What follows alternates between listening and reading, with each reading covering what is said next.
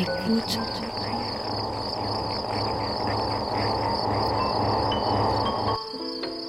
Ouvrir ses oreilles. Des bruits, du son, L'art de l'écoute. l'art de l'écoute. Tendez l'oreille. Tendez l'oreille. Bienvenue. Bienvenue. Bienvenue. Nous voilà Nous voilà. dans l'art de l'écoute, le créneau dédié Dans aux de explorations Aux sonores explorations sonores. Le créneau dédié aux explorations sonores. dans l'univers des sons. Une soirée à l'écoute as a way to des sons. De l'entretien au documentaire de création, De l'improvisation collective aux expériences électroacoustiques. électroacoustique. On sort les oreilles et on pratique. Et on pratique.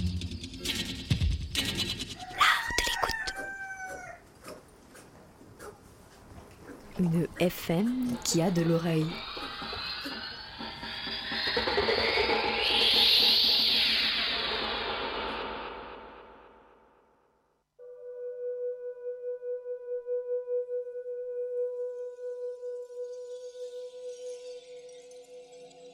Marabout, Marabout, bout de ficelle, selle de cheval, cheval de course, course à pied, pied à terre. terre de feu, feu follet,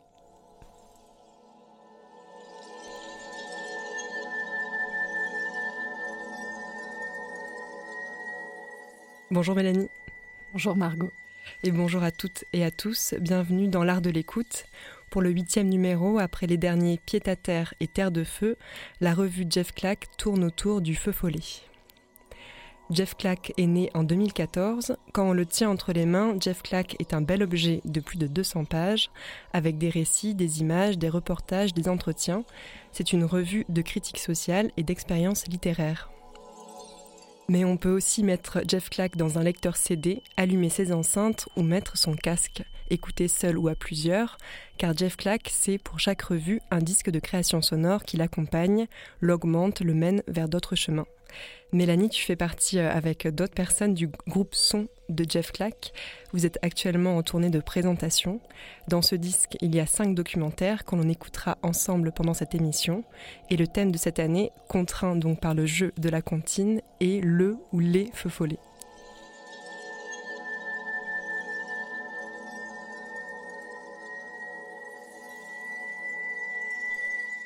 Mélanie, tu vas nous lire le début de l'édito euh, Jeff Clack de cette année 2022. Un soir de fête, à Clac, à la parole errante, Jeff a vu une lumière violette se promener dans la maison des écritures et des revues. Elle s'est dit que c'était sans doute le fantôme d'Armand Gatti, même si d'après sa mère, c'est péché de penser que les fantômes puissent exister. Quand le frère de Jeff est mort, sa copine a lu des récits de gens visités par les morts. Elle se réveillait souvent la nuit, très énervée que son beau-frère ne revienne pas la voir.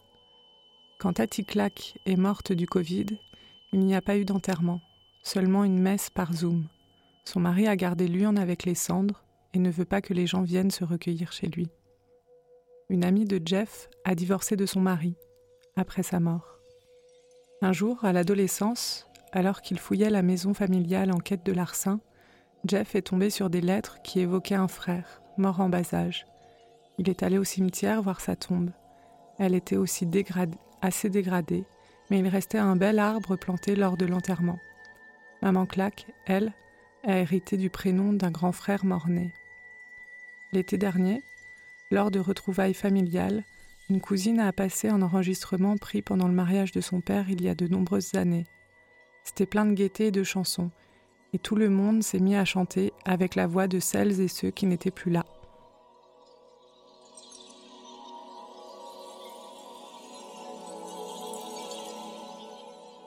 Merci Mélanie pour cette lecture. Avec plaisir. Donc Feu follet, ça tourne, on l'aura compris, autour des apparitions, des disparitions, de, de la mort. Est-ce que tu peux nous en dire un peu plus comment vous avez construit euh, cette ligne directrice euh, au-delà du jeu et, et de la comptine? Euh, oui, à chaque numéro, on sait qu'on va partir avec une contrainte euh, d'un des noms de la comptine. Et pour Feu Follet, on aurait. Enfin, c'était. À chaque fois, de toute manière, c'est. C'est très exhaustif euh, euh, les thématiques sur lesquelles on peut partir. Et là, pour ce numéro, on avait vraiment envie de, comme il y avait eu Marabout qui pouvait aussi un peu se retrouver dans ce numéro-là, on, on s'est dit qu'on voulait vraiment partir de la relation entre les morts, les mortes et les vivants, vivantes. Voilà, ça a été la thématique principale. Et, euh, et c'est ce qu'on a envoyé à l'appel à contribution euh, pour les papiers, les images et le son. C'était vraiment cette relation. C'est quoi la relation entre nos morts et nos vivants?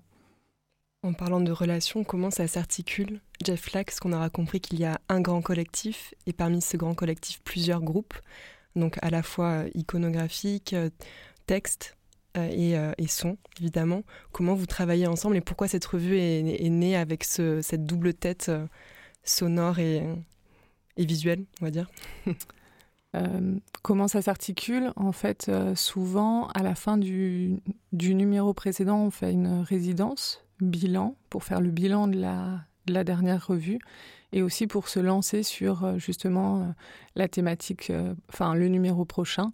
Et, du coup, c'est l'occasion vraiment, parce que la grande majorité du collectif est réunie pour cette résidence, de pouvoir très bien articuler justement entre c'est quoi un peu déjà les idées qu'on a pour le son, les idées qu'on a pour les images, les textes. Il y a déjà parfois des... l'appel à contribution a déjà été fait euh, quelques mois auparavant. Du coup, on essaye de voir bon bah alors là sur les textes il y a ce sujet-là, euh, mais qu'on retrouve pas dans le son. Euh, est-ce que c'est grave, pas grave? Et et du coup vraiment de pouvoir qu'il n'y ait pas que tout, tout puisse bien s'imbriquer et que quand on lise un texte, ça puisse faire écho à une pièce sonore et qu'une pièce sonore puisse faire écho à, à de l'image. Enfin voilà, c'est et puis en plus on, on essaye de se voir à peu près une fois par mois en AG et du coup c'est l'occasion que le collectif entier soit là justement pour euh, parler des avancées, de ou alors de se dire tiens là il nous manque euh, sur ce sujet-là. Enfin on, on aimerait bien évoquer ce sujet-là mais il nous manque euh, on l'a pas encore. Donc comment de quelle manière et de quels médias on pourrait le mettre dans la revue?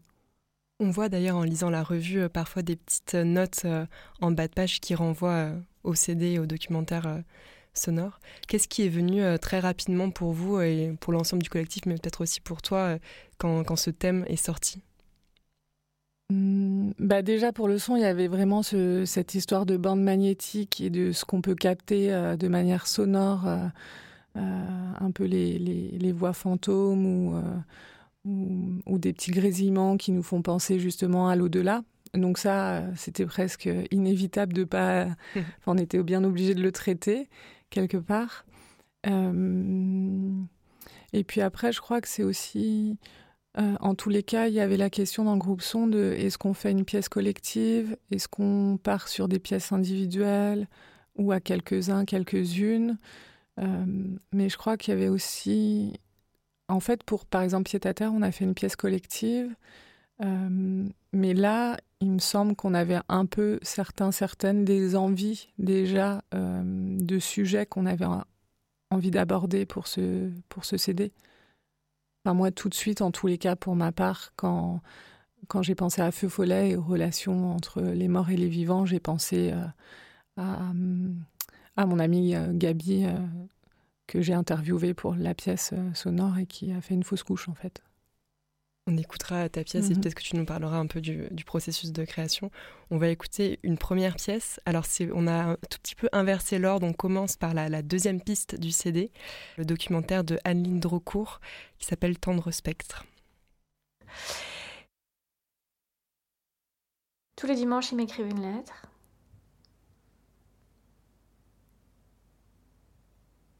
Qui commençait toujours par ma grande fille.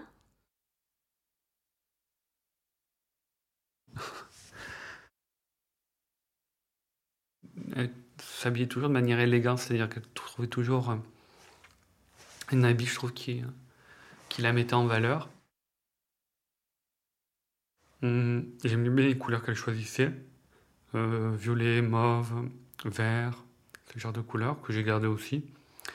Euh... Il écrivait la météo du jour, donc la température, s'il avait plu, pas plu, le lever du soleil, le coucher du soleil, et euh, l'état des fleurs. Je me souviens très bien de comment il se lavait les mains, parce qu'il était chirurgien, et du coup, il faisait vraiment mousser énormément jusqu'au coude. Et ça m'a toujours. euh, Il détestait le rangement. et-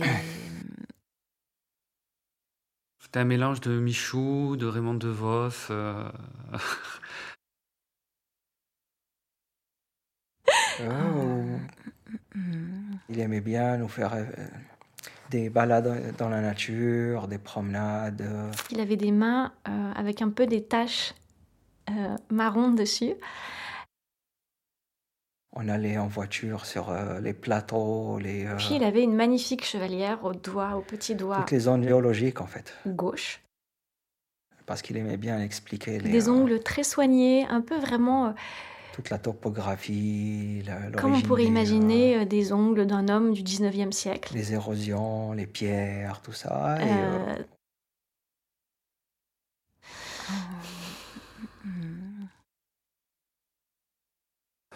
Je me rappelle cette grande euh, veste euh, verte, pâle. Elle pouvait tourner beaucoup de choses, son bracelet, sa bague, remonter ses lunettes, etc. je me souviens de leur voix, je me souviens presque de tout ce qu'ils disaient en fait. euh, euh, Ah, aussi, il était très, très, très poilu. Et je me souviens d'un d'une journée à la plage où je me suis allongée et j'ai regardé l'horizon à travers ses poils, quoi. C'était très important pour lui de compter le nombre de petites cuillères qu'il avait après chaque repas. Après, pouvait radoter, donc je lui disais Tu radotes Tu l'as déjà dit Non? On répète pas J'ai sa mallette de médecin, stéthoscope, portefeuille en cuir, veste, ça, ça manque de. une brosse à cheveux, un parfum, enfin, tout que très viril. Plein de petits objets qui hum, sont restés là un peu comme des indices. euh, j'aimais la manière dont il... Après, pouvait radoter, donc je lui disais Tu radotes Tu l'as déjà dit Non? Ouais, j'ai- ça m'a... pas? euh,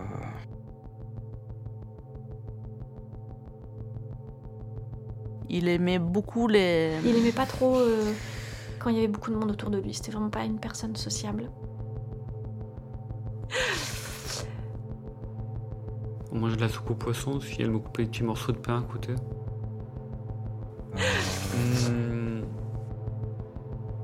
Des fois, c'est- ça, me- ça me vient dans des rêves, mais euh, De temps en temps, je, en farfouillant dans des papiers, je retombe sur des photos de celui-là. Oh, ah ouais. je me souviens de leur voix, je me souviens presque de tout ce qu'ils disaient en fait.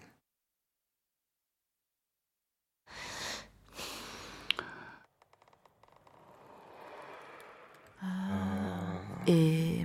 hum, C'était dans- euh, Je sais pas si on peut vraiment... mhm. Ouais, c'est... Bah, J'ai eu quelques, lar- euh, quelques larmes, mais Je sais pas du tout si... euh,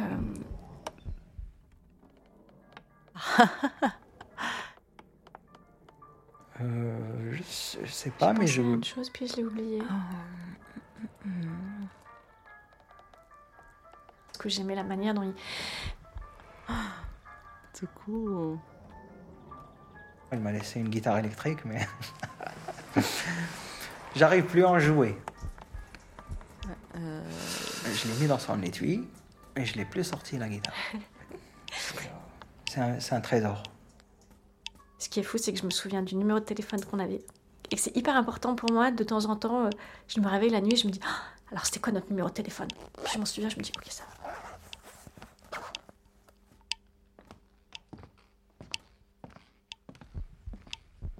J'essaye d'écouter leurs consignes dans ma tête.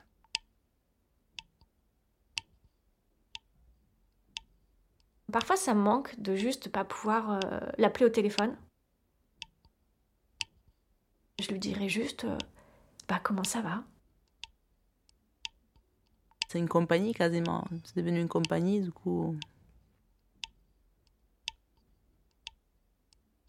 Moi, je parlais librement avec elle de, de la mort. Je disais, bah, écoute, tu viendras me hanter. J'ai dit.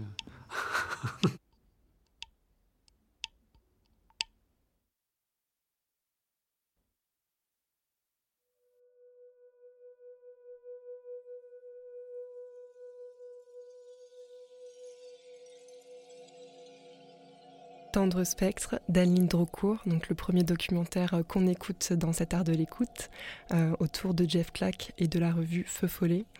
Mélanie, qu'est-ce que tu peux nous en dire de cette pièce? Eh ben, en fait, euh, pour cette pièce, par exemple, Anne-Lyne, c'est une, contri- une contributrice extérieure. On fait des appels à contributeurs et contributrices.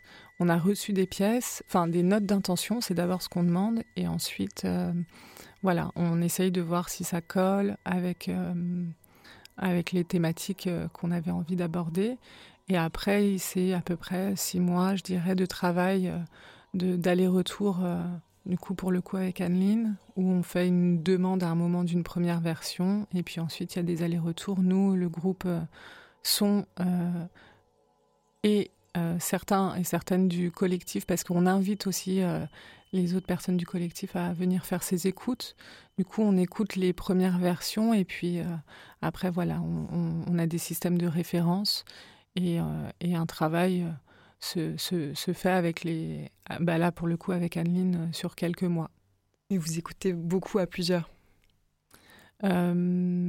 Souvent, je dirais.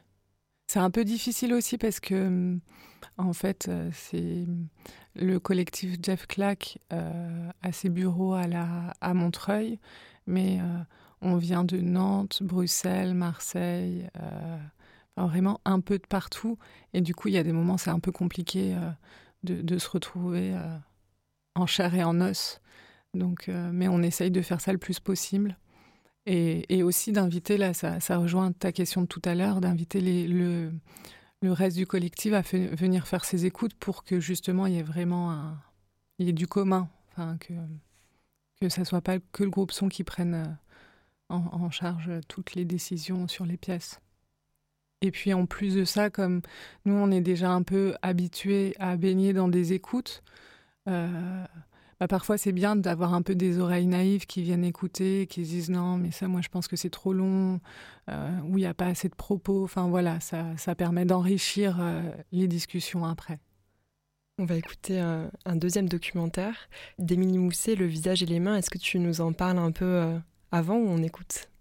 Euh, on peut écouter.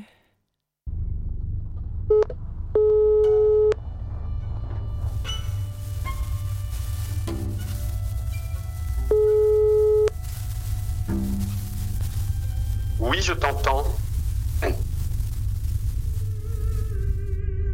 Tu es où là? À la chambre mortuaire.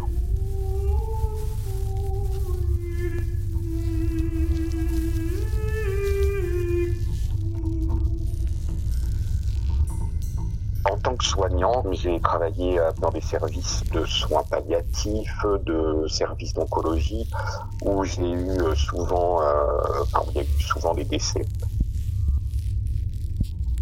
Quand les corps partaient, on s'en occupait, on leur faisait une toilette euh, mortuaire comme il se doit, et ensuite ils partaient. Et je ne savais pas où, enfin plus ou moins, mais je ne savais pas ce qui se passait après en fait, pour la prise en charge des défunts. Et comment ça se passait avec les familles, puisqu'il y a le lien avec les proches? C'est vrai que notre implication était telle et euh, tellement forte et euh, proche de la personne que quand elle partait, il y avait comme, euh, ouais, comme une frustration. J'avais envie d'aller jusqu'au bout, en fait, d'accompagner cette personne jusqu'au bout. Donc c'est ce qui m'a amené à chercher un poste en chambre mortuaire, après avoir fait des soins, on va dire, euh, classiques.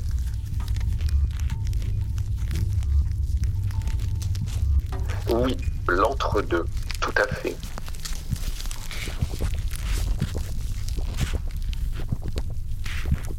Quand un défunt euh, est déposé en chambre mortuaire,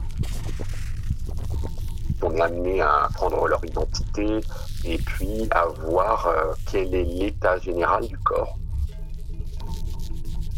et notamment visage et main, pour pouvoir le présenter aux familles. La personne reconnaît les mains de son défunt et reconnaît son visage. Ce sont les deux choses que l'on voit en permanence de tout le monde dans la vie, au quotidien. On ne voit de l'autre que ses mains et son visage.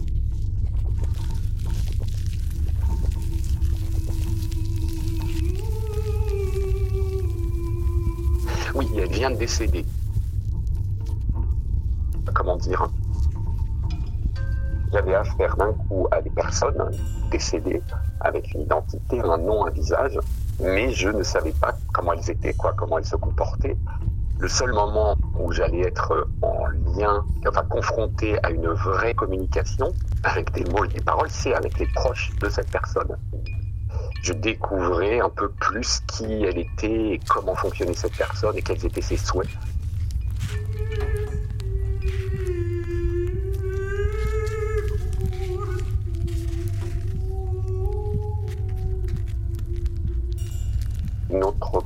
C'est de faire en sorte qu'elle soit présentable, propre, avec des yeux fermés.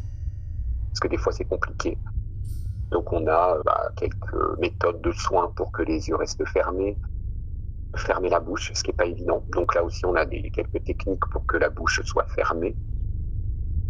Ensuite, on peut être amené à masser les visages pour les détendre. Parce qu'à force, avec l'habitude, on peut voir des visages très tendus marquée par euh, peut-être les derniers instants avant que la personne parte, si elle était angoissée ou autre, mais c'est vraiment marqué sur le visage, donc on est amené à masser les visages. Et ça a vraiment un effet, euh, c'est un vrai effet. Visuellement, on voit que le visage est plus détendu. Euh, les coiffer, et on peut maquiller très légèrement. Ensuite, donc le corps, on le recouvre d'un drap et on ne laisse dépasser que les mains quand on va le présenter, le visage et mains. Et donc, on doit faire en sorte que les mains soient propres. Et pareil, s'il y avait des plaies ou autres à cause des perfs, etc., mettre des pansements, hein. on prend vraiment le temps nécessaire. Et si c'est très long, s'il y a des soins très longs, eh bien, on, le prend ce temps. On n'est jamais dans l'urgence euh, comme dans d'autres services. Il y avait quelque chose d'apaisant aussi, du coup, euh, dans notre, euh, dans notre rôle. Oui, des fois, je me mettais, oui, à parler, pourquoi pas, à leur parler, euh, en leur disant que bah, j'allais prendre soin d'elles, que j'allais leur mettre les vêtements que la famille m'avait proposés, et puis m'arrivait des fois de chanter, ouais, quand j'étais seul, le week-end notamment. Je chantais dans, dans, ce lieu pour le plaisir de faire vibrer, vibrer les corps peut-être euh, avait encore euh, un soupçon d'âme, je ne sais pas.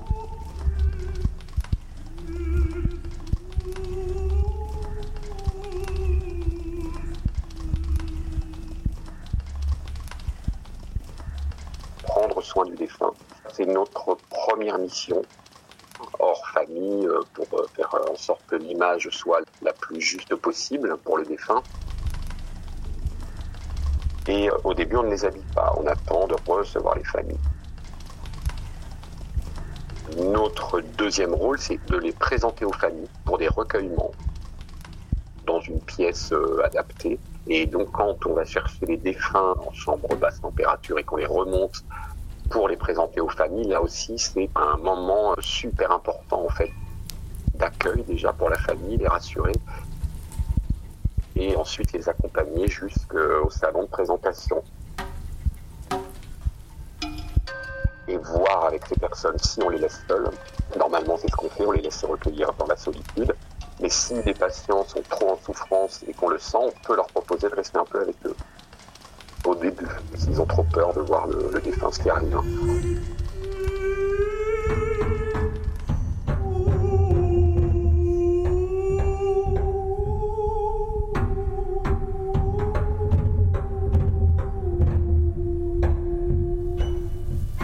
On soigne les morts pour guérir les vivants.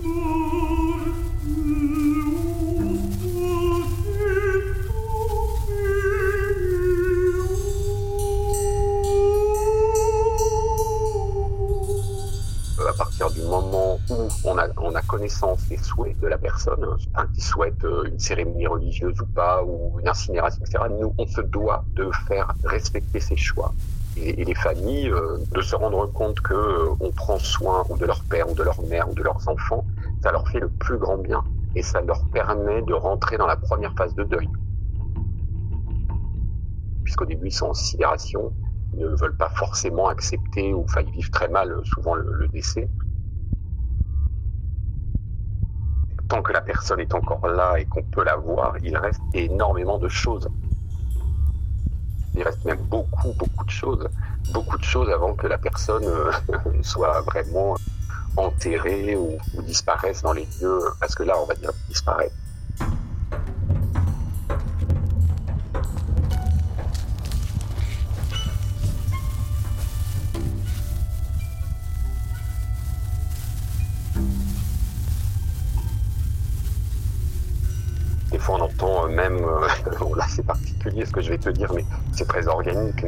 Des fois on entend quand on les habille, qu'on leur fait des soins, et qu'on est juste à côté d'eux, on peut entendre des mouvements dans le ventre. Tu vois, de, ça c'est des gaz, etc. Enfin, tu vois, il, se passe tout un tas de choses.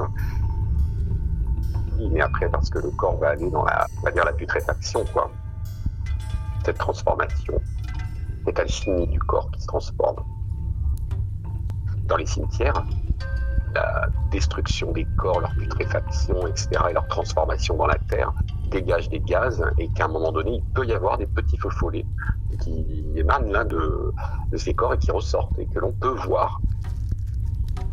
Après, moi, ce que j'aime effectivement, c'est que ce corps se transforme en petite flamme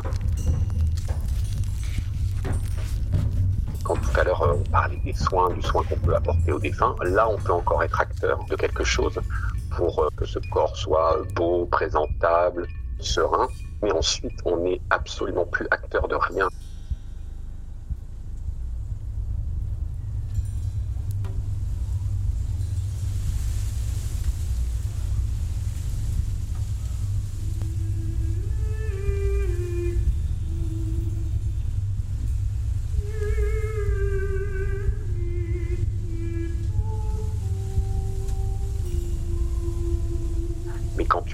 De la situation, à quoi tu fais face, donc un corps, euh, un défunt, un mort, que toi tu es vivant, donc oui, là tu prends bien conscience de ta réalité, de mouvement, de conscience. Euh, oui, tu prends conscience de ta vie, vraiment, pleinement, et de ce que tu peux faire, pas faire, ce que tu as envie de faire, euh, d'où l'importance de ne pas cacher la mort, quoi. Il faut la, la rendre visible et du coup elle devient belle moi, je trouve que c'est très beau. Euh, bon, je trouve qu'il a une beauté.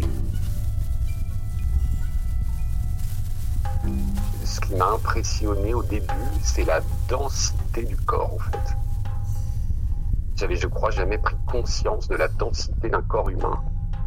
J'en ai pris conscience quand, quand je l'ai porté avec des collègues pour les déplacer d'un endroit à un autre, pour les habiller ou pour faire les, les mises en bière.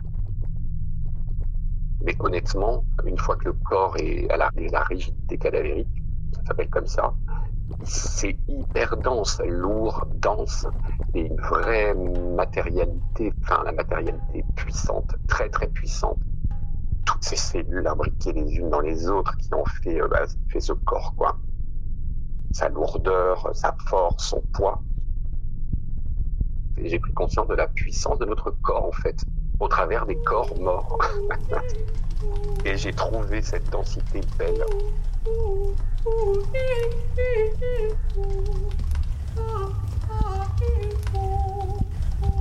Moi j'ai été joyeux souvent, oui, on peut parler de joie.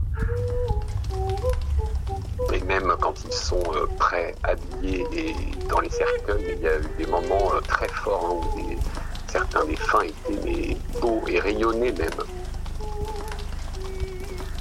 y a une vibration, c'est évident, c'est évident. Il y a un rayonnement qui se dégage, ça j'en suis euh, convaincu.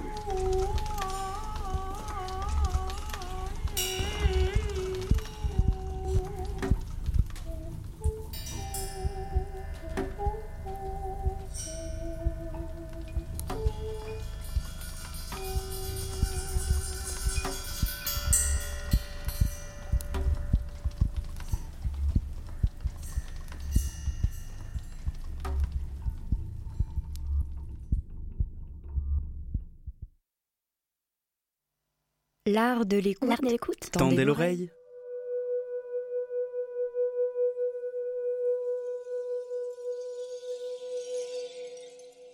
Quand, petite fille, je marchais en forêt, j'aimais tellement le bruit des pas dans les feuilles que j'en oubliais la gifle de l'humus des champignons ou l'espace troublé par les jeux de lumière. Éprouver le frottement de la simple présence d'un corps en train de se déplacer. Je suis là, je marche, et ça fait du bruit. Parce qu'il y a contact entre mes semelles et le sol, et pas le même bruit. Si bottes ou croquenot, ou sandales, si pointure 28 ou 43 et pas le même non plus si étrait ou sentier ou gravier, si automne ou été, si sanglier massif ou biche en fuite.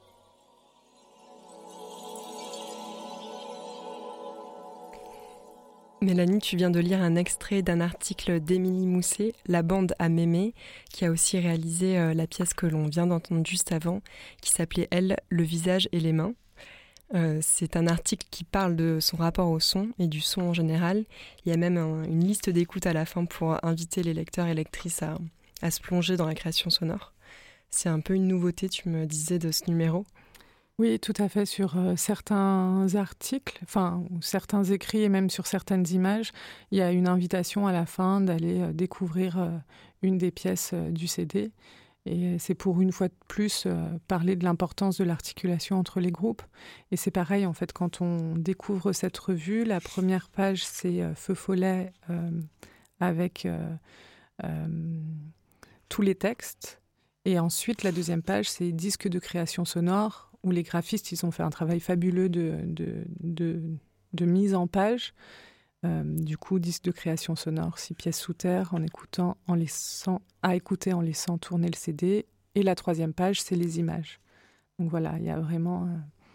Euh, euh, chaque chose est, pensée et, articulée de manière importante pour que et les images et le son et les écrits soient mis en valeur. On va écouter la, troisième piste du CD qui est ton documentaire, Stroll, euh, donc Mélanie, tu t'appelles Mélanie Gentilhomme pour dire ton nom euh, en entier. Peut-être avant de l'écouter, euh, tu nous en as parlé au début de l'émission. Donc c'est une amie à toi qui a fait une fausse couche. Comment est venue ton envie d'en faire un documentaire?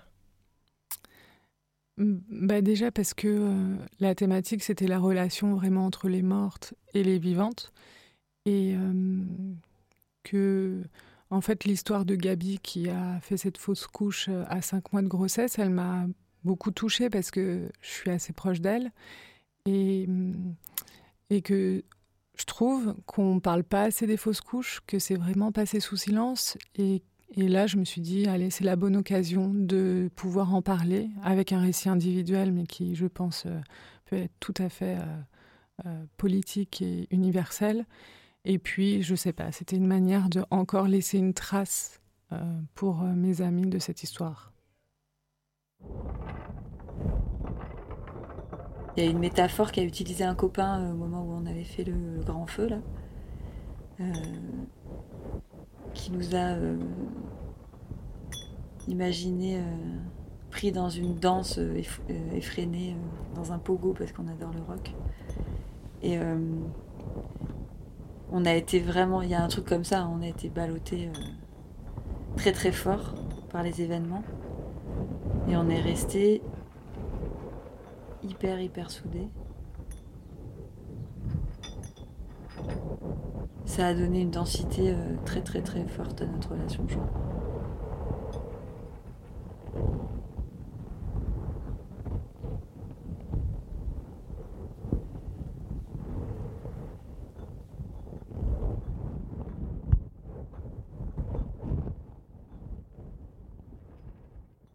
C'est une histoire de mort qui commence par, par une naissance en fait.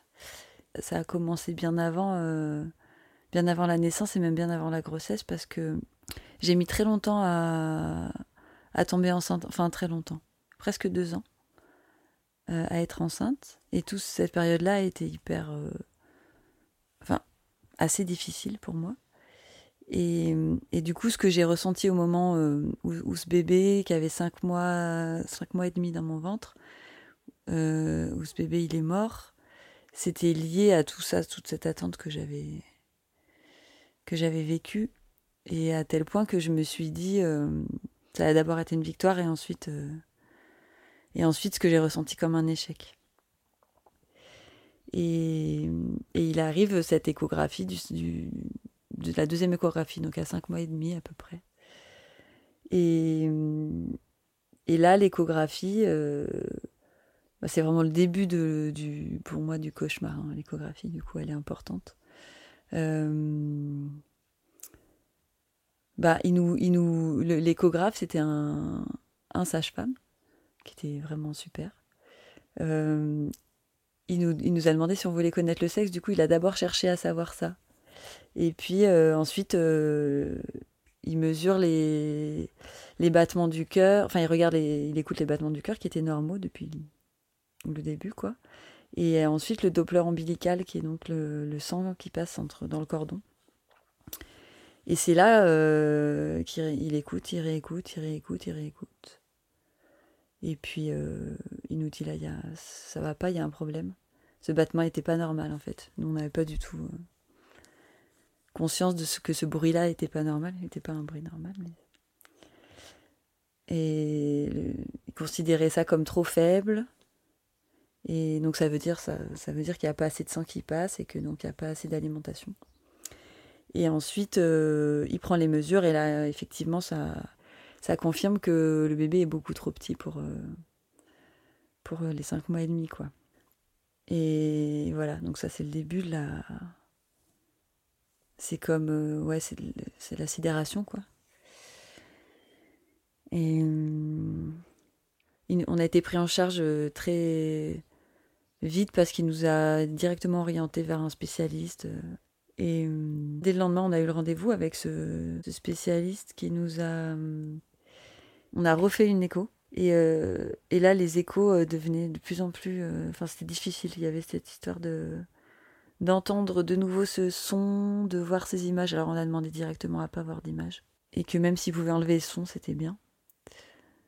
Et, là, il nous a expliqué qu'on allait. Euh, que le bébé est très petit, que donc il va sûrement pas survivre, en tout cas dans ces conditions. Il nous a dit donc on refait une échographie dans 10 jours.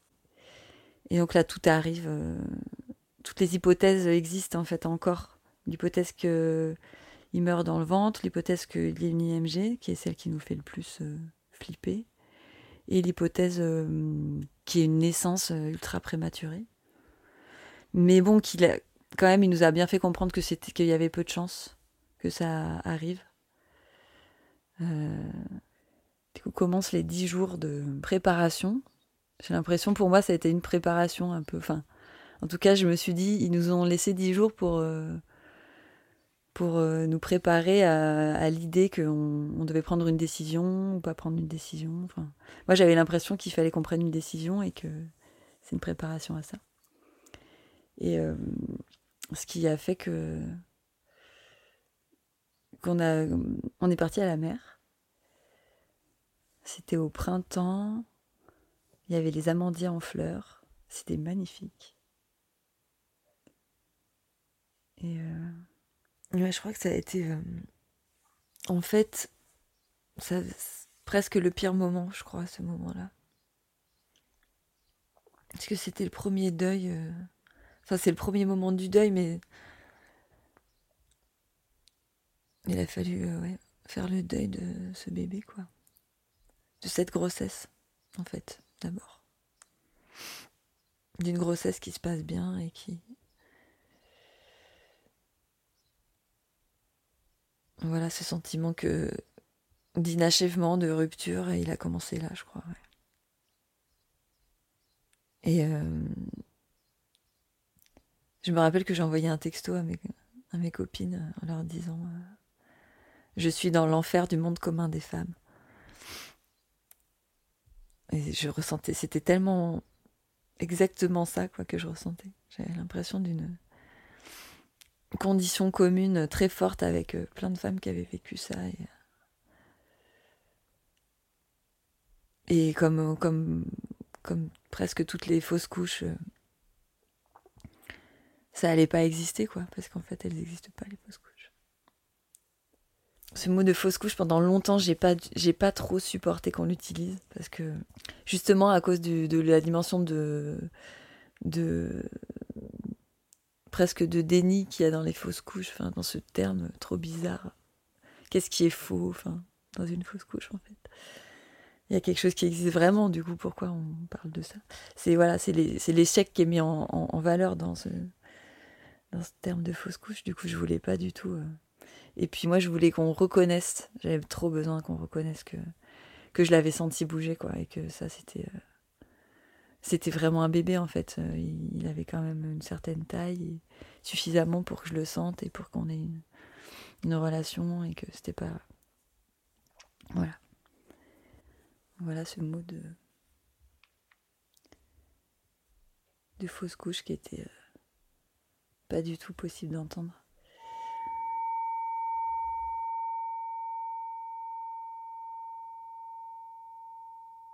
Et, euh, et ensuite, euh, on a été voir euh, notre sage-femme qui nous accompagnait et qui faisait de, la de l'aptonomie.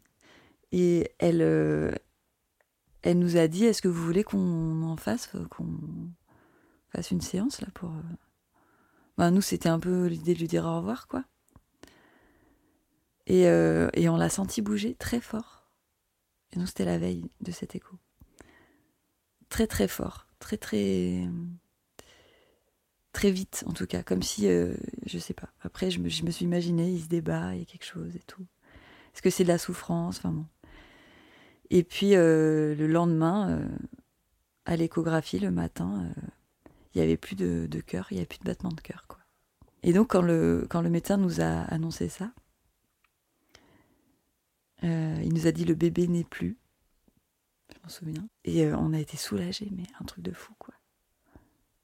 Parce qu'en fait, euh, on l'a remercié euh, de pas avoir à prendre cette décision de, le tuer, quoi. Du coup, c'était étrange parce que on était hyper stressés d'avoir à prendre cette décision et comme on n'avait plus à la prendre, et ben c'était presque un cadeau quoi qu'il nous avait fait. Mais euh, ouais, c'est étrange cette, toute cette période là où tu es en, en lien euh, très fort parce que la sage-femme elle nous avait dit euh, il faut pas perdre le lien, c'est le plus important. Alors à la fois c'est très dur et à la fois elle avait tellement raison parce qu'en fait euh, c'est la manière qu'on a de vivre vraiment ce qui est en train de se passer, en fait.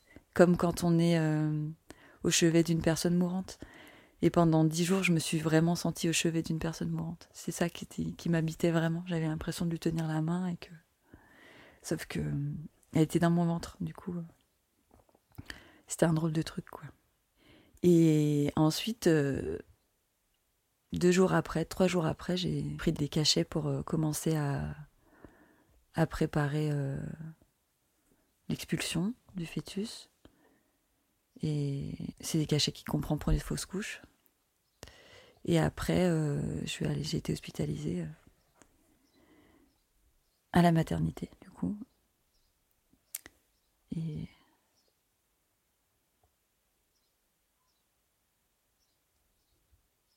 j'ai pris euh, les autres cachets un matin.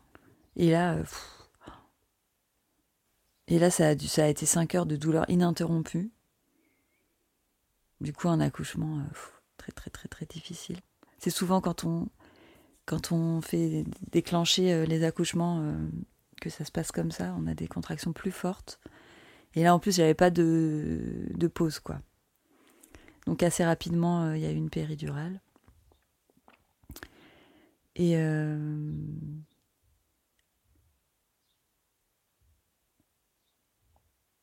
Ils m'ont emmené en salle d'accouchement et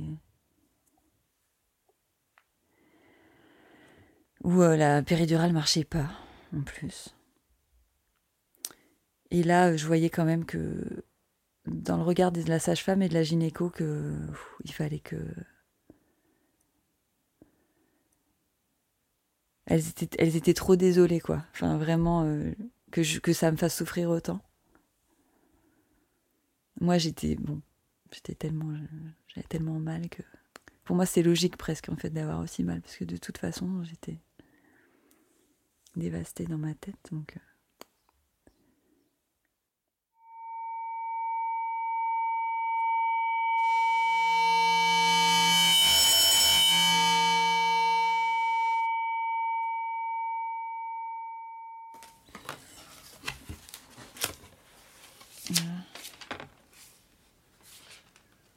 C'est des ça, c'est des papiers qu'on nous avait envoyés. On a fait un grand feu, on a écrit quelques trucs, on a lu des, textes qui existaient déjà. Ça ressemblait un peu à un enterrement, quoi, enfin une cérémonie. Euh, euh, mais moi, j'avais un peu en tête que euh, comme les personnes ne pourraient pas se recueillir euh, par rapport à cet être qu'ils n'avaient pas connu. Euh, et à cause de ce que je disais sur le fait que personne n'avait connu ce bébé à part nous. Et euh, il a fallu qu'on essaye de penser quelque chose sans avoir l'impression de forcer les autres à rentrer dans, notre intime. et ça, ça a été super bien accueilli, j'ai trouvé par les autres.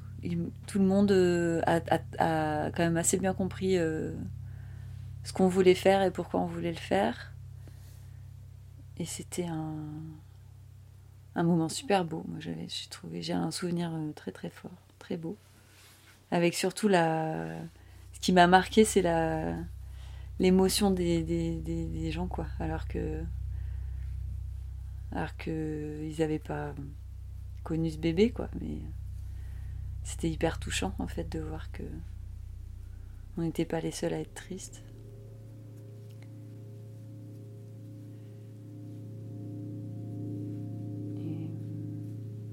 ça, on l'a fait à peu près un mois après, après l'accouchement. Voilà. Et puis, euh, ça m'a pas suffi, évidemment, pour euh, aller mieux. Et, l'autre manière de partager, euh, je me suis dit, je vais faire. Euh, on va faire nous-mêmes euh, une carte. et on a fait une.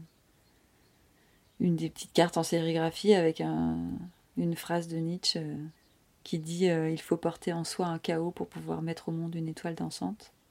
Et moi, sur celle que j'ai écrite, je disais que c'était le moment où où le bébé allait naître, normalement, la, date théorique, et que du coup on avait besoin de la marquer symboliquement pour nous, et, voilà, qu'à la, place de recevoir le faire par naissance, euh, c'était une manière de le faire exister quand même, quoi.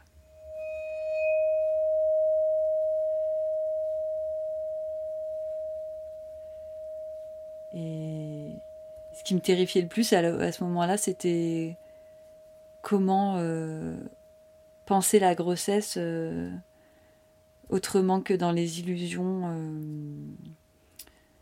euh, de la société nataliste, quoi. C'est-à-dire, c'est merveilleux, etc.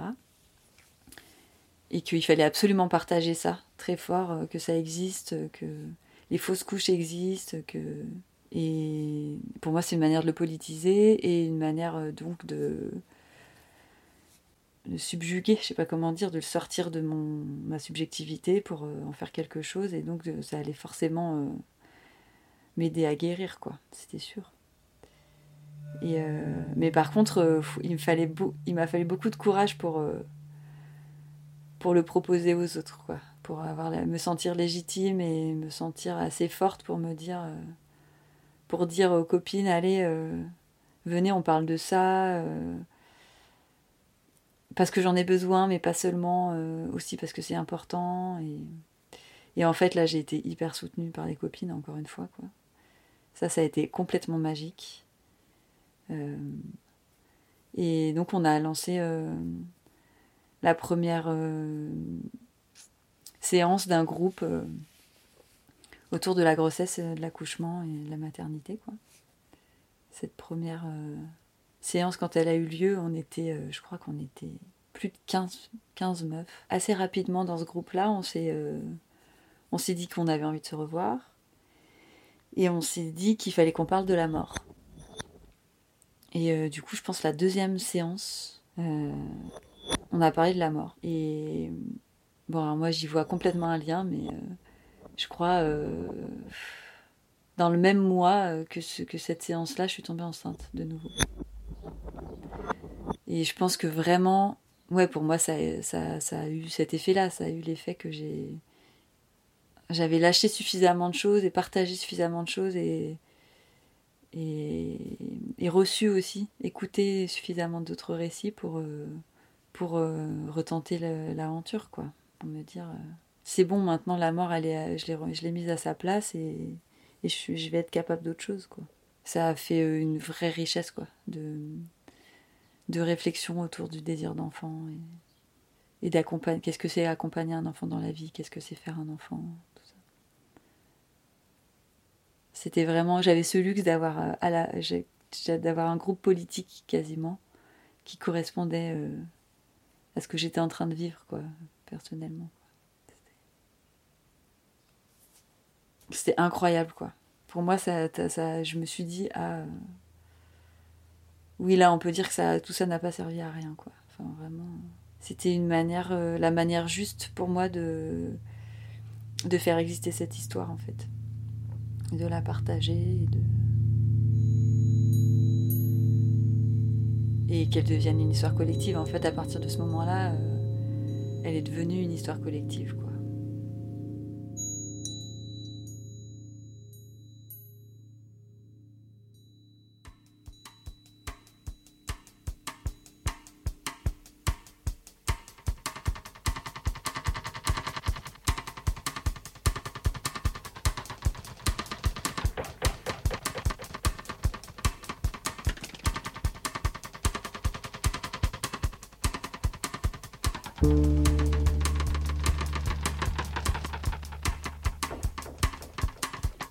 quoi.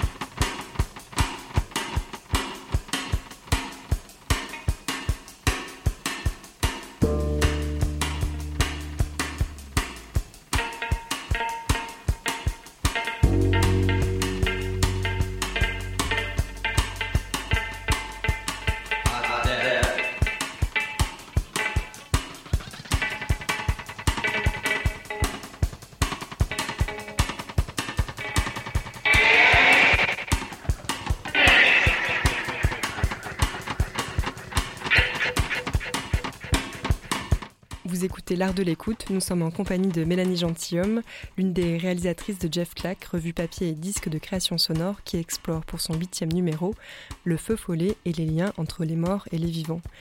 Mélanie, avant la, chanson Bella Legacy Dead, on a écouté ton documentaire Stroll. Tu as recueilli le témoignage de ton amie Gabi. Comment ce rapport à la fois d'amitié et le fait que tu connaissais déjà euh, son histoire euh, ont-ils pu changer euh, bah la prise de son et l'écriture de ce documentaire? Euh, déjà, moi, je pense que je suis celle qui bricole le plus le son dans le groupe son. Enfin, les autres ont plutôt, c'est plutôt une activité professionnelle. Et je crois que c'était un peu rassurant d'aller vers quelqu'un que je connaissais et dont je connaissais l'histoire. Et à la fois, en effet, il y a quelque chose quand même de- d'engageant dans cette proposition parce que, euh, bah, parce qu'il n'y a pas, il y a la peur de décevoir aussi quelque part. Mais euh, quand j'ai fait la proposition à Gabi, elle l'a super bien accueillie. Euh, on a un rapport de confiance très fort, du coup ça c'était assez facile. Et en fait, j'avais pas vraiment pensé à des questions, juste moi je lui ai déroulé le fil de ma pensée, de ce que j'avais un peu envie qui, qui, se vive dans cette pièce sonore, c'est-à-dire euh, bien sûr qu'elle nous explique, parce qu'on est obligé de passer par là, euh, sa grossesse et euh, cette fausse couche. Euh, mais j'avais aussi envie plutôt de parler des traces, parce que c'est quelque chose qui, qui me touche et que, et que j'avais plutôt envie d'aller dans cette direction. Et, et, et- du coup, dans les traces, il y avait cette cérémonie autour du feu. et le plus beau, en fait, j'habitais dans son village à ce moment-là. C'est euh, cette invitation à former un collectif avec d'autres femmes euh, autour de plein plein de thèmes, euh, autant la parentalité, la coparentalité, aussi les fausses couches. et en fait, de les savoir et de les voir se réunir tous les mois pendant presque deux ans pour discuter entre femmes de ce qu'elles traversent, j'ai trouvé ça hyper beau, hyper puissant. Et du coup, euh, pour moi, c'est c'est elle a sublimé ce qui lui était arrivé. Enfin, en tous les cas, c'est moi comment je le ressentais. J'avais envie que ça existe dans cette pièce. Donc voilà, moi, je lui ai expliqué un peu ce que j'avais envie de qu'elle déroule. Et elle était d'accord avec ça. Et puis, tout en, en, en l'invitant à être euh, à parler de ce dont elle, elle avait envie aussi. Et après, on s'est retrouvés dans sa chambre. J'ai allumé euh, le micro et puis c'était parti. Est-ce que une fois la prise de son euh, faite et réalisée, peut-être en plusieurs fois, euh, qu'est-ce qui a été difficile pour toi au montage? Qu'est-ce qui t'a peut-être rien n'a été difficile, mais est-ce qu'il y a eu des, questionnements qui ont surgi auxquels euh, tu t'attendais moins? Bah déjà, il y a eu un problème technique, c'est que qui est pas arrivé, euh, enfin qui est arrivé au moment où elle me parlait de son accouchement du bébé mort. Et là, le, enfin, je sais pas ce qui s'est passé, le, enfin, le micro, l'enregistreur, il y a eu quelque chose, et du coup, on a dû s'arrêter. Et en fait, toute cette partie-là, elle n'était pas, j'ai pas pu la L'utiliser. l'utiliser du tout. Euh, bon, après, c'était un peu dur ce qu'elle disait et ce qu'elle racontait, et du coup, j'ai choisi d'en faire une ellipse. Et après, j'ai fini l'entretien avec euh, dans la même pièce et au même moment, mais avec euh, un enregistreur. Du coup, on sent, on entend un peu plus les bruits parasites autour. Mais comme elle parlait à ce moment-là justement de, de la cérémonie, de aussi avec son ami, ils avaient fait des cartes sérigraphiées, euh, un peu comme des faire-part, euh, que les proches ont reçues euh, au moment de normalement la naissance. Et puis de cette histoire de, de groupe de femmes, je me suis dit, bon, allez, ça colle un peu dans la narration. Enfin, au début, on est sur une voix plutôt nue et l'histoire intime. Et après, c'est comment Ça devient une histoire un peu politique, je dirais. Et là, du coup, la technique euh, faisait que c'était un enregistreur, donc c'était un peu plus euh, ouvert. Donc ça, ça collait assez bien. Et euh, après, j'ai passé beaucoup, beaucoup de temps sur ce- cette pièce, mais parce que j'avais vraiment envie d'être contente de moi et, et parce que j'avais envie de faire ce cadeau à Gabi. Donc du coup, euh, il y avait vraiment... Enfin, c'est pas une pression, mais en tous les cas, j'ai vraiment peaufiné, j'ai passé beaucoup de temps. euh, à, se dire aussi 18 minutes c'est long, mais quoi enlever euh, Garder le, rythme de ces respirations, de ces silences à des moments, euh, qui pour moi qui était précieux aussi dans notre euh, dans ce moment-là de partage. Et et puis je dirais aussi que ce travail il n'a pas pu se faire euh, sans les autres du collectif aussi qui ont été euh, enfin, qui ont été hyper guidants en fait. Euh, Leur écoute à eux. Ouais. Non, et parce que moi, justement, je connaissais cette histoire et du coup, euh, un regard neuf, enfin, une oreille neuve, en tous les cas, ça fait du bien aussi quand on fait du montage. Oui, tu me disais avant qu'on enregistre l'émission que, que toi, tu, que pour les, premiers, les premières personnes qui recevaient euh, ce documentaire pour la première fois, ça pouvait être un peu dur comme propos. Et c'est aussi pour ça qu'on a décidé de mettre une musique euh, Mm. juste, après, juste après, euh, avant d'échanger euh, nous deux. Mm. Mais que pour toi, finalement, ça, ça te choquait moins parce que tu connaissais très bien l'histoire, tu Mm. l'avais entendu plusieurs fois. Et puis le, après, le prisme du montage, de la réécoute, transforme aussi les propos à ton oreille. Oui, oui, c'est sûr. Mais après des heures de montage, quand j'en sortais, j'étais là un peu. Ah oui, c'est bizarre, je suis dans une... sensation un peu bizarre. Et bon, bah, bien sûr, la mort, elle était là. Enfin, ce, ce était là aussi euh, pendant ce montage, du coup. euh. Mais oui, en effet, j'ai besoin de parfois d'écoute extérieure. On va continuer avec une quatrième pièce euh, réalisée par Benoît Deschaux. Elle s'appelle ITC Experiment.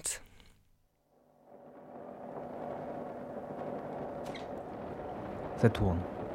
Nous sommes le 21 juillet 2021.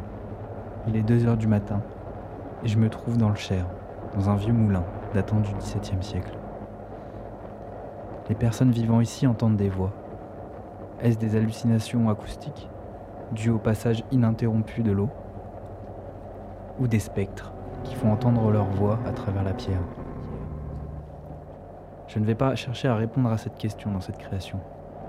Cependant, je vais mener une expérience sonore, reprenant les méthodes de la transcommunication instrumentale, ou ITC.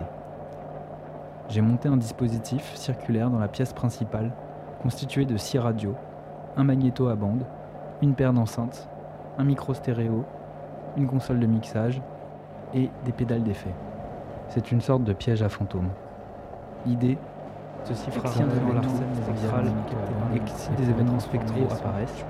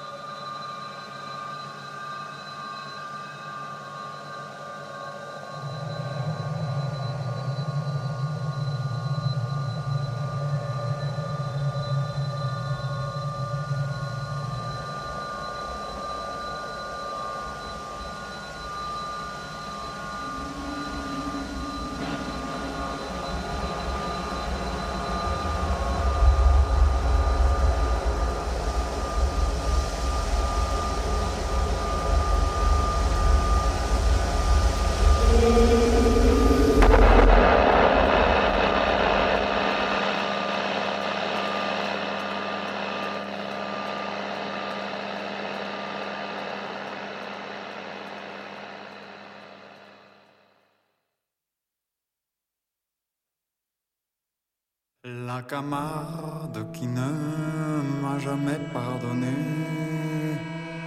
d'avoir semé des fleurs dans les trous de son nez me poursuit d'un zèle imbécile. Alors cerné de près par les enterrements j'ai cru bon de remettre à jour mon testament de me payer crocodile trempe dans l'encre bleue du golfe du lion. Trempe, trempe ta plume, mon, vieux tabellion. Et de ta plume, belle écriture, note ce qu'il faudrait qu'il advint de mon corps lorsque mon âme et lui ne seront plus d'accord que sur un seul point, la rupture.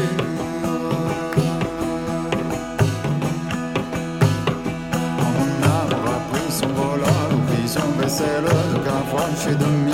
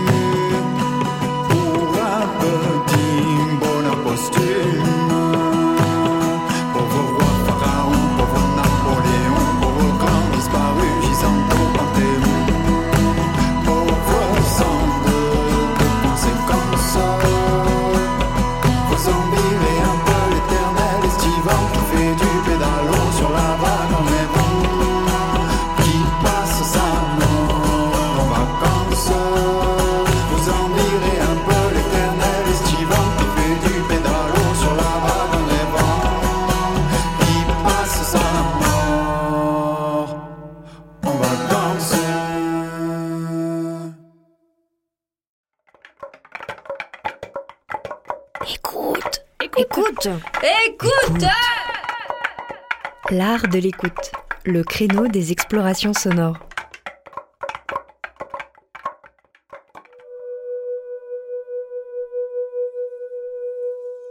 L'art de l'écoute spécial Jeff Clack, revue d'enquête sociale et disque de création sonore. Huitième numéro, Feu follet, les vivants et les morts. Mélanie, vous avez reçu un mail début septembre dernier. Et coucou, j'ai un gros gros feu follet de 600 pages. 300 dessins, j'ai triché, qui s'appelle Guerre. À la base des dessins qui devaient être cramés pour obtenir guérison, de mon amie Pauline, et qui ont fini intacts, eux, dans un livre qui essaie de ne pas être un mausolée. C'est Pauline qui a fini en cendres. On a tout fait de travers, bravo. Et si ce livre avait une bibliographie, au bonheur des morts, de Vincennes Després y figurerait en bonne place. Votre invitation présentation a donc aussitôt résonné. Vous verrez bien si ça vous botte et comment, et vous me direz, ou pas, Marion. Merci. Vous avez reproduit euh, ce mail dans, le, dans, la revue, au tout début de la revue, les premières pages, suivi de plusieurs pages de dessins donc, de cette euh, Marion. Et il y a une version, euh, disons, sonore de, ce, de cette expérience que on vous dévoile pas trop, vous allez l'entendre. Mais, en tout cas, c'est encore une nouvelle fois un pont entre et la revue et le CD. Oui, c'est ça. Aude est arrivée à la résidence du mois de décembre euh, avec euh, le livre Guerre. Et, euh, et là, en fait, on a regardé. Non, c'était à la, pardon, à la résidence du mois de mai, mais à la résidence du mois de décembre, les membres du collectif ont regardé ce livre et on a un peu, on mettait des petits papiers aux, pages qui nous touchaient le plus. Et ensuite, le comité image a fait une sélection.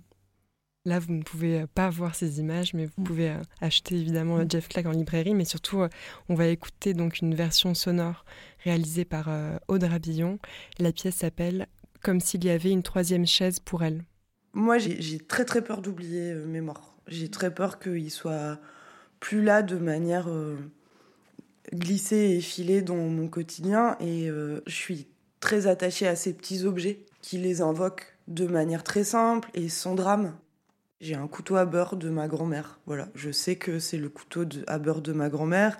Et des fois, je me fais des tartines avec ce couteau à beurre, pas toujours. C'est comme un mini rituel quotidien où, hop, ma grand-mère, d'un coup, elle est, là et je peux dire, euh, si quelqu'un est à côté de moi, je dis, ah, c'est le couteau à beurre de ma grand-mère. hein. Et j'ai ça aussi euh, avec euh, Pauline, une, amie qui est du coup morte. Elle m'avait offert une cuillère à la taille parfaite. C'est une cuillère qui est ni trop. C'est pas une petite cuillère, mais c'est pas non plus une grande cuillère. Elle a une taille qui est très polyvalente et je sais que je suis très très attachée à cette cuillère. Bon, bah alors peut-être que mes morts, c'est une collection de couverts finalement. Mais du coup, je m'en sers, je mange des yaourts et ça évoque ça directement. Plus que des photos. Je préfère les cuillères aux photos, je crois. Si je dois nommer un objet qui est le plus, euh, qui est le plus dans mon quotidien, c'est le couteau. Je l'adore. Il a la bonne taille, il tient dans la paume de la main, il a un bon poids. J'adore sa densité. Elle l'a choisi avec soin, il me ressemble. Enfin, voilà, c'est mon couteau. Elle m'a laissé deux, trois choses. euh, la cassette de reggae, notamment. C'est une vieille cassette qu'elle avait parce qu'elle écoutait du reggae. Elle savait que je détestais ça. C'est des petits cadeaux un, un peu empoisonnés de Pauline. Le t-shirt, c'est sa sœur qui me l'a donné euh, après le décès. C'est pas elle directement. Une petite veste qui me fait le même effet que le couteau. Parce qu'elle était à nous deux. Et là, physiquement, elle peut plus être à nous deux. Et pour le coup, ça c'est hyper agréable, parce que c'est une sensation. C'est pas juste un truc qui est dans ma poche, c'est un truc que j'enfile. Tu vois, dans les, les rêves que je fais où, où on est tous là et elle aussi, bah, c'est hyper euh, tactile souvent. Ça m'arrive de d'avoir l'impression de la, ouais, de, la, de la prendre dans mes bras et tout. Elle se manifeste plutôt par son absence. C'est plutôt comme ça que je le ressens, moi. C'est euh, dans des, euh, des habitudes de vie où elle était euh, un peu. C'était un peu la référence pour moi, d'aller à un vernissage, par exemple, d'art contemporain. Aller prendre un thé. On a tout le temps habité le même quartier, donc on avait des habitudes comme ça, d'aller au marché, d'aller boire un café, d'aller faire du vide-grenier à côté. C'est plus ce, manque-là, en fait, qui, qui, qui me fait beaucoup penser à elle, quoi. Moi, j'ai galéré à faire le, deuil. de- Enfin, faire le deuil. J'ai eu plein d'étapes pour comprendre que Pauline était morte. Parce que euh, moi, j'habitais Berlin, elle, habitait euh, en France. Donc, de toute façon, elle n'était pas dans mon quotidien.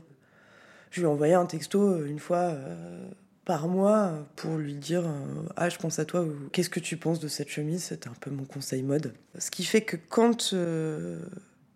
Ouais, après, elle est réapparue super fort dans mon quotidien. Quand euh, elle est tombée malade, euh, mais c'est Pauline avec un cancer qui est réapparue euh, très fort dans mon quotidien, donc c'était un truc très particulier. Mais du coup, ça fait que quand Pauline malade est morte, j'avais pas compris que mon amie Pauline, qui n'est pas malade, elle était morte aussi. J'avais pour le coup encore envie de lui envoyer des textos en disant Qu'est-ce que tu penses de cette chemise? J'ai choisi un lieu où je, où, je peux boire un café avec elle. C'est un café où on allait souvent à Paris, qui est pas très loin de là où elle vivait dans son dernier appart. Et c'est marrant parce qu'on a quand même vécu longtemps ensemble à Nantes, euh, ensemble ou séparément, mais je me suis pas choisi de lieu ici. C'est comme s'il fallait que j'ai un petit, euh, une petite translation quand même pour, euh, ouais, pour faire cette démarche qui pourrait plus euh, s'apparenter à ce que font les gens quand ils vont sur une tombe, peut-être. Alors qu'en fait, dans ma vie de tous les jours, euh, Pauline elle est là, j'ai pas, pas spécialement besoin d'aller là-bas. C'est juste que quand je vais boire un café là-bas, je sais pas, il y a un truc. euh, Il y a un truc du, du petit croissant, il y a un truc de la chaise vide à côté de moi, il y a. Ça vient. euh, L'absence se matérialise. Je viens peut-être y chercher une émotion particulière, éprouver ce manque-là.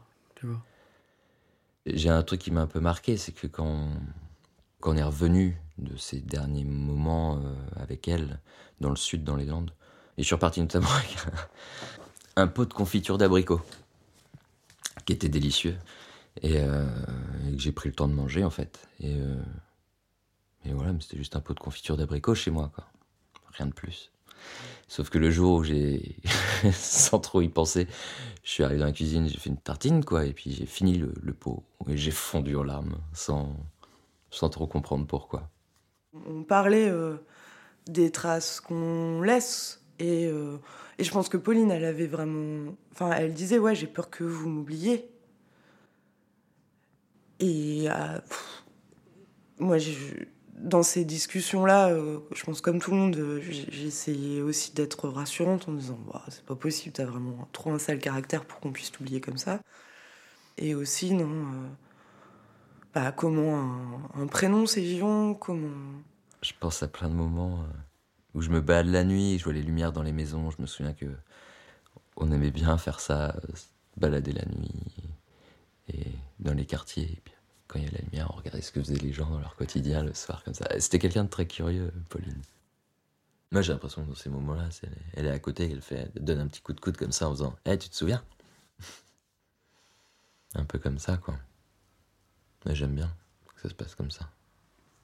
Pauline, qui savait qu'elle allait mourir, elle ne voulait surtout pas que ces photos se retrouvent un jour à Emmaüs. Elle voulait pas euh, qu'elle soit comme ça euh, jetée euh, en pâture euh, à la. C'est même pas la mémoire publique, tu vois, c'est un, une sorte de. Non, fausse commune, c'est pas le bon terme, mais quelque chose qui est complètement détaché de sa vie et où pour le coup tu deviens vraiment très très fort un fantôme sans attache, quoi. T'es plus le fantôme d'un lieu ou, ou d'une communauté de gens. Moi, j'ai jamais aimé, euh, tu vois, même dans les histoires d'amour et des trucs comme ça, quand ça se termine, j'ai jamais trop aimé euh, qu'on efface tout. Ça fait partie de moi, en fait. Chaque jour qui s'écoule fait partie de moi. Et je dis bien fait partie de moi, c'est pas a fait partie de moi. Donc je vois pas pourquoi je parlerais de. de Pauline au passé. C'est un gros cale-porte. hein. J'aime bien, il a une texture un peu d'annuaire.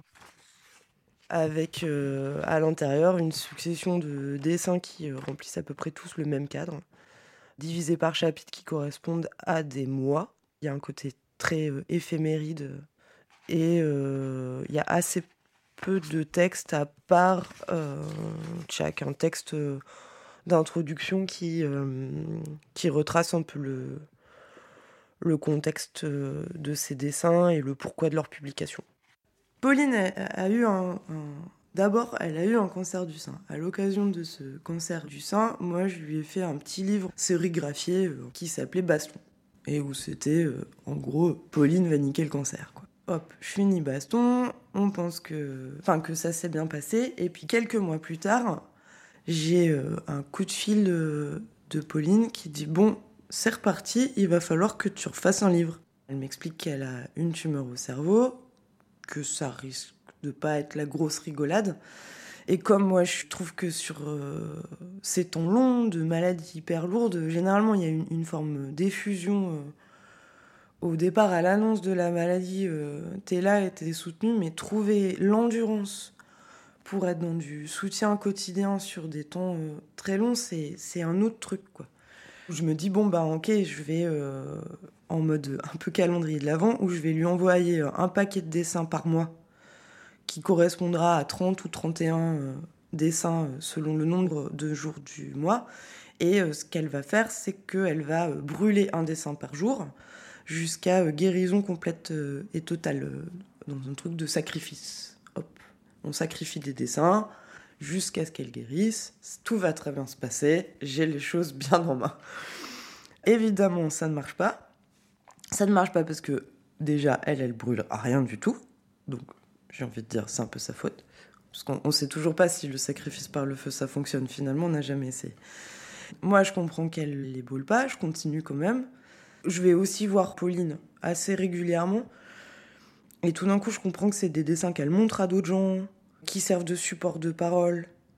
Qu'il y a un petit côté carte de tarot, en fait, où euh, tout d'un coup, euh, ça peut dire, bah tu vois, euh, moi, je me sens comme ça, pouf. Puis qu'il y a un dessin qui résonne et que ça permet ça sur des paroles qui sont, je pense, des fois pas très faciles avec la souffrance, la maladie, la mort, tous ces trucs très rigolos. Elle a quand même un goût de la collaboration. Il y avait ce besoin vital de Mais il n'y avait pas l'envie de documenter euh, quelque chose, ni à la première personne, ni de laisser quelqu'un documenter ces derniers jours ou ces derniers mois. Elle décide de comment ça va se raconter, ce truc-là. Ça aurait pu être pareil si j'avais fait un film, tu vois. Mais ça, on en, on- on en a parlé au début de la maladie. Et euh, elle a balayé ça super vite. C'était pas envisageable. On n'allait pas faire ça. Quand arrive l'été et que là, ça devient vraiment très mal barré cette histoire et que euh, Pauline sait qu'elle va mourir, Pauline dit un peu qu'elle va mourir, on reparle de cette histoire de dessin et elle me dit ben, publie-les.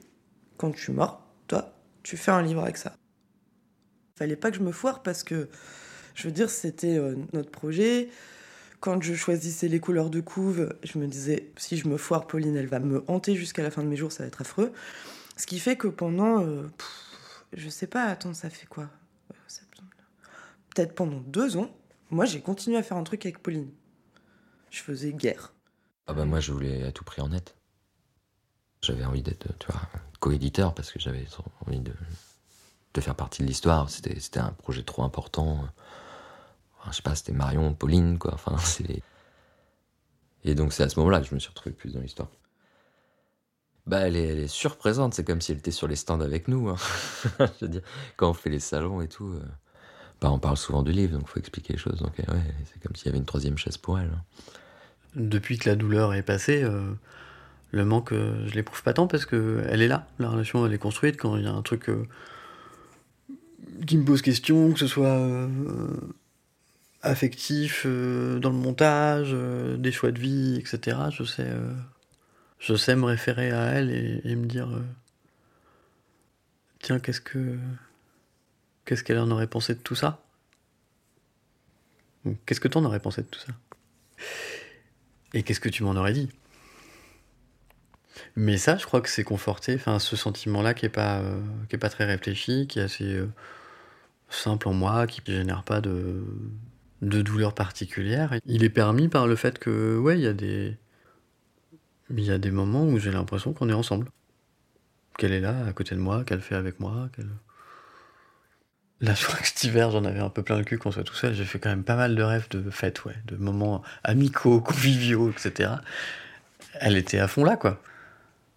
Et on était tous là, à, à s'aimer, à être contents d'être ensemble, à danser, à faire la bouffe, à boire des petits coups, à ricaner, à, lire des bouquins. Mais je reçois le- je reçois l'appel de Jeff Clack sur Feu Follet. Je fais Ah non, mais moi j'ai un feu follet. Et bim Allez, Pauline, vas-y. On y retourne et on, on refabrique, on reparle de ça. Et donc je l'active super fort et j'active euh, ce truc qu'on a fait à deux euh, devant un micro en me disant Bon, bah c'est super, ça va être dans une revue. Il y a plus de gens qui vont savoir ça. J'ai l'impression d'avoir des petites enveloppes avec euh, Pauline marquée dedans, puis de les cacher dans les bibliothèques des gens, tu vois pour qu'ils les découvrent, qu'ils mais qui c'est Pauline? Ah oui, ok, c'est Pauline. Je me sentirais d'entendre sa voix? Je sais pas. J'y j'y ai pensé là pendant qu'on parlait. Je me suis dit, tiens, j'ai un enregistrement. Un enregistrement qu'on a fait tous les deux euh, au Panama, de nuit sur un ponton, le jour de ses 30 ans.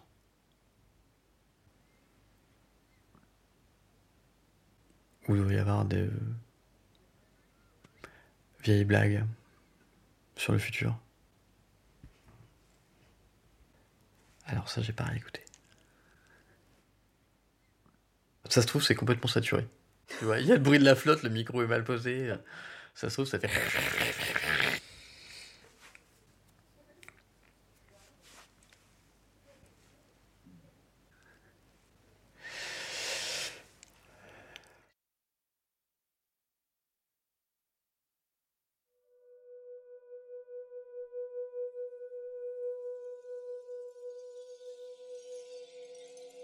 Comme s'il y avait une troisième chaise pour elle, c'était une création d'Aude Rabillon. Et c'est la fin de cette émission en compagnie euh, de toi, Mélanie, membre donc de Jeff Clack, revue et disque de création sonore. Nous venons d'écouter au cours de cette émission cinq documentaires sonores. Vous pouvez retrouver toutes les autres créations qui ont été réalisées les années précédentes euh, sur les anciens disques euh, de Jeff Clack sur le site de Jeff Clack. Elles sont toutes en ligne. Et euh, peut-être qu'on peut citer les autres euh, membres du groupe Son. Je te laisse euh, dire les noms, Mélanie. Oui, parce que euh, on est quelques-uns et quelques-unes à avoir fabriqué des pièces pour ce, ce, numéro, mais le groupe son, c'est aussi d'autres personnes. Du coup, il y a Kabiria, il y a Juliette, Nemo, Nicolas, Elvina, Elodie et Mathilde. Donc euh, merci à elles et eux. Et puis j'en profite aussi pour élargir le merci et, et j'envoie toutes mes pensées au reste du collectif.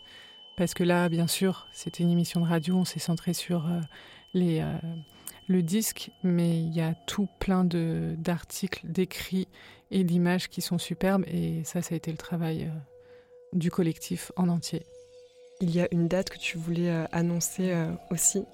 Oui, c'est que le 11 septembre, on fait notre AG de rentrée à la hum, mer, qui est, qui est la maison des éditions et des revues, euh, dont les bureaux sont à la parole errante à Montreuil. Et on invite les personnes qui ont envie de euh, participer, enfin de nous rejoindre, à nous envoyer un mail euh, que j'ai plus en tête, qui est contact. Oui, pardon, qui est contact@jeffclack.org. Si euh, ces personnes-là sont intéressées pour nous rejoindre, on peut se voir avant l'AG et puis voilà, on est ouvert aux nouvelles personnes. C'est dit. Merci beaucoup, Mélanie. Et un grand merci à Papy à la technique. À bientôt sur l'art de l'écoute et très belle soirée à vous.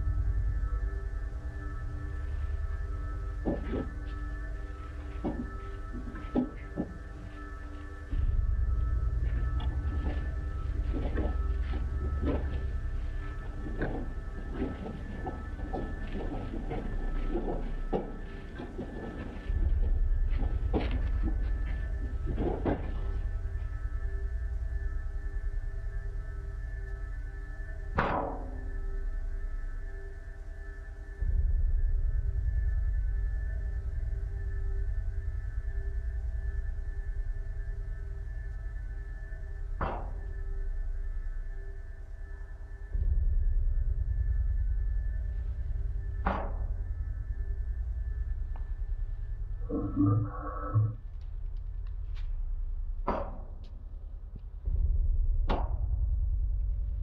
you.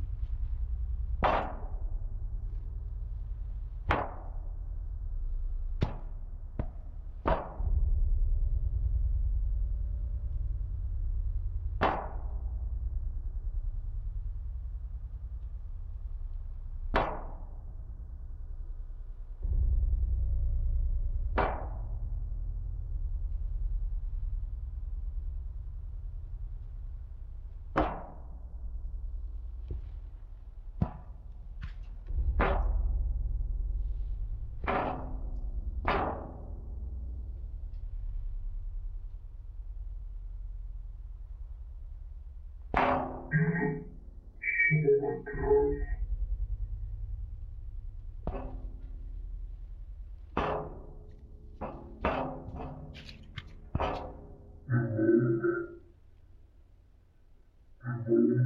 you.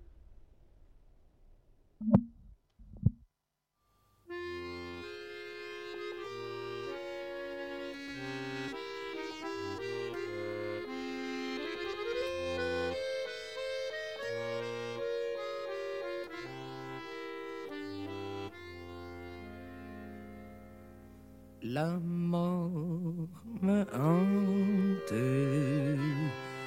la vie m'épouvante. Dans ses limites acceptées, je vivrai pleinement ma vie en douleur attentive, en plaisir épanoui. L'autre me fait chier, j'ai moins d'espace. Mais qu'est-ce que je ferais toute seule? Mais qu'est-ce que je ferais toute seule? J'aurais tant aimé danser jusqu'à la fin de mes jours. J'aurais tant aimé danser jusqu'à la fin de mes jours. J'aurais tant aimé danser jusqu'à la fin de mes jours. J'aurais tant aimé danser jusqu'à la fin de mes jours.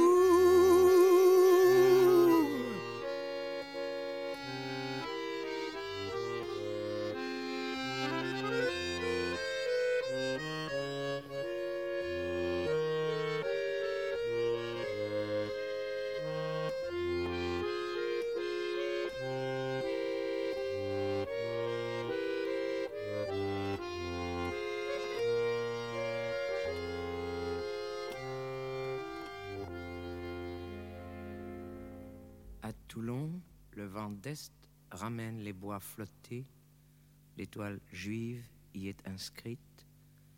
L'a bien fallu que je relève la tête, l'a bien fallu que je relève la tête.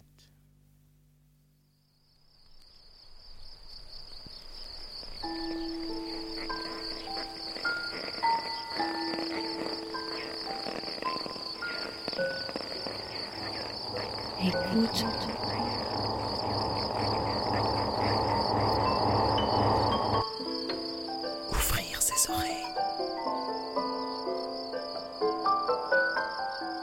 Des bruits, du son. L'art de l'écoute. L'art de l'écoute. Tendez l'oreille. Tendez l'oreille. L'art de l'écoute. L'art de l'écoute. Le créneau dédié aux explorations Aux sonores. explorations sonores. Le créneau dédié aux explorations sonores. Dans l'univers des sons. Une soirée à l'écoute. Des sons. De l'entretien au documentaire de création. De l'improvisation collective aux expériences électroacoustiques. On sort les oreilles et on pratique. Et on pratique.